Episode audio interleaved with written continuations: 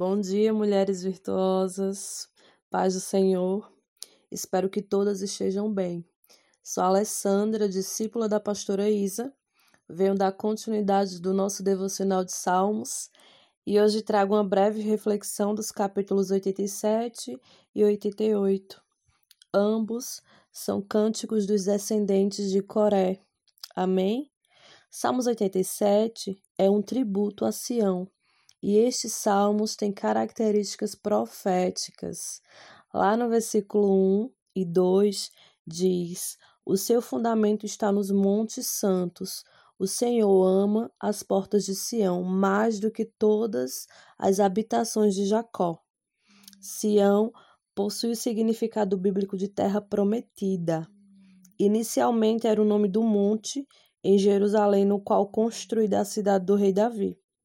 O Monte Sião passou a se designar a terra prometida ou a própria Jerusalém.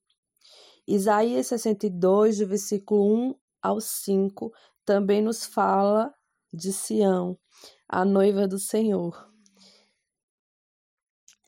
Ele a chama de Refizibá, que em hebraico significa meu prazer está nela, mostrando o quanto é amada de Deus e Beulá, que significa desposada, porque ela não mais será uma cidade abandonada e desamparada.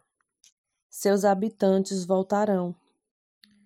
O Salmos 88, também um cântico de Coré, porém escrito por Emã, Ezeraita, e este salmo transmite a angústia do sofrimento de uma pessoa que precisava do conforto do Senhor.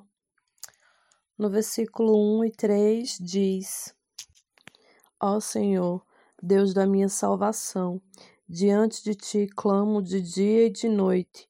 Chegue a minha oração perante a tua face. Inclina os teus ouvidos ao meu clamor, pois a minha alma está cheia de angústia e a minha vida se aproxima da sepultura.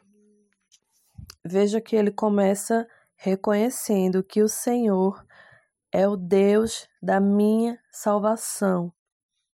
Nos versículos anteriores são lamentações de uma alma angustiada, de uma alma desacreditada, aflita. E quanto de nós não se sentimos como esse salmista? Por quantas vezes não nos mantemos com a alma angustiada, com as emoções afloradas.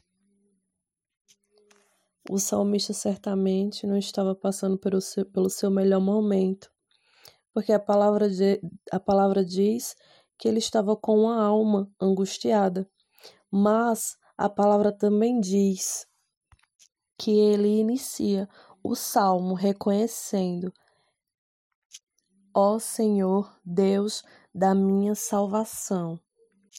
Pessoas fiéis que confiam no Senhor ainda passa por dificuldades, por momentos desanimadores e por imensas tristezas.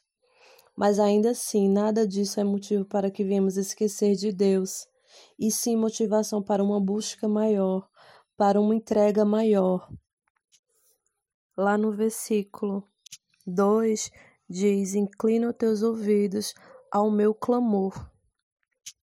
O salmista pede para que o Senhor ouça as suas orações, para que o Senhor incline seus ouvidos para o seu clamor, porque o salmista estava passando por uma situação tão triste, tão angustiada, que ele achou que chegaria à morte. E a palavra diz que é a minha vida se aproxima da sepultura. A angústia dele era tão grande que ele achou que não haveria outra saída que essa seria o seu fim. Mas ainda assim, ele não perde a fé, ainda assim, ele não perde a confiança, porque situações difíceis iremos viver, situações difíceis irão surgir, angústias, aflições, mas que viemos fixar os nossos olhos no Senhor, que viemos fixar nossos olhos no único que pode nos tirar de tudo isso, no único que pode nos fortalecer, no único que pode nos manter de pé. O Senhor é o Deus da minha e da tua salvação. E nesta manhã eu quero te dizer que não importa qual, qual situação que você venha vivendo, não importa o quão difícil esteja, que não importa o quão doloroso esteja, que você venha fazer igual o salmista, que você venha confiar, que você venha acreditar que o Senhor é o Deus da minha e da tua salvação. Amém?